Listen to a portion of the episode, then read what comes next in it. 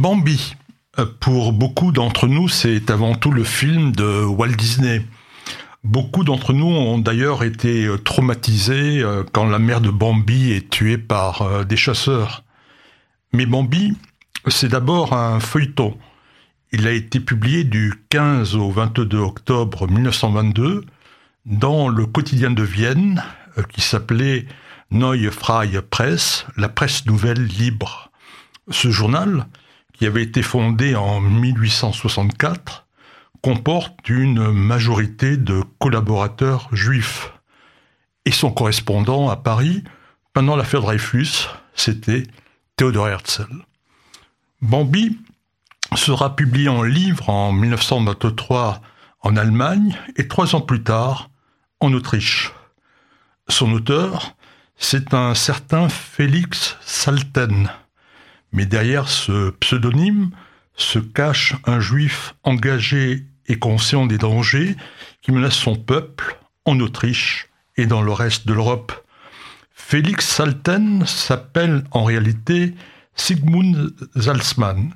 Il est né en 1869 à Budapest, où euh, l'un de ses grands-pères est un rabbin orthodoxe, très orthodoxe.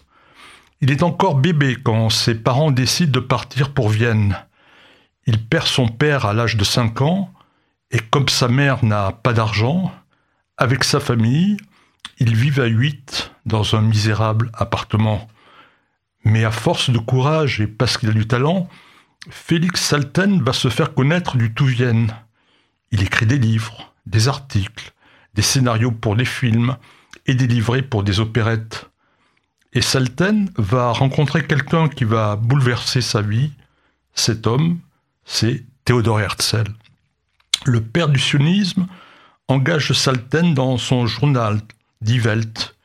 Il écrit des articles culturels. À Vienne, qui danse la valse au son de la musique des Strauss, l'antisémitisme est très présent. Le maire Karl Luger, la plupart des partis politiques une majorité de la presse dénonce chaque jour l'omniprésence des Juifs. Ils sont accusés de tout posséder, de tout contrôler. Comme Herzl, Salten est de plus en plus convaincu qu'il n'y a qu'une seule solution. C'est la fondation d'un État juif. En 1904, Théodore Herzl meurt. Salten poursuit l'œuvre de son mentor.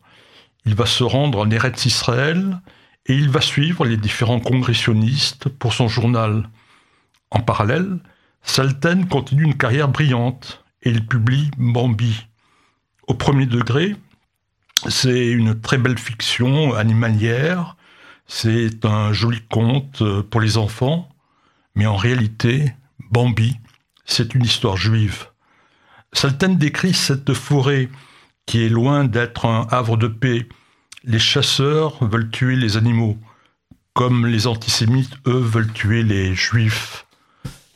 Mais le danger euh, est partout. Ce sont les corneilles qui sonnent l'alerte et avertissent les lapins qui s'expriment avec des expressions qui sont tirées du yiddish.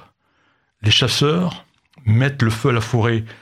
Le père de Bambi, le grand prince de la forêt, montre le chemin.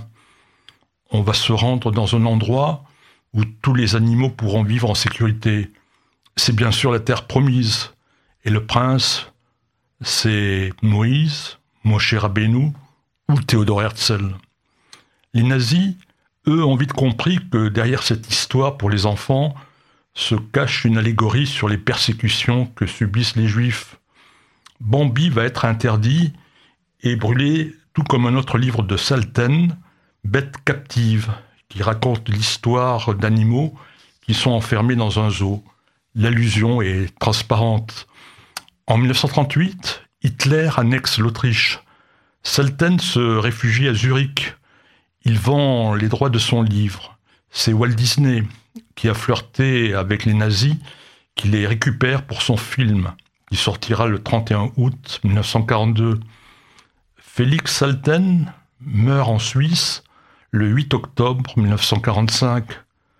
Peut-être qu'il a alors repensé à ce dialogue entre Bambi et sa maman, à un moment, elle montre à son enfant un chemin qui conduit vers le soleil. Bambi demande à sa mère Mais qui a construit ce chemin? Et elle lui répond C'est nous tous, Bambi.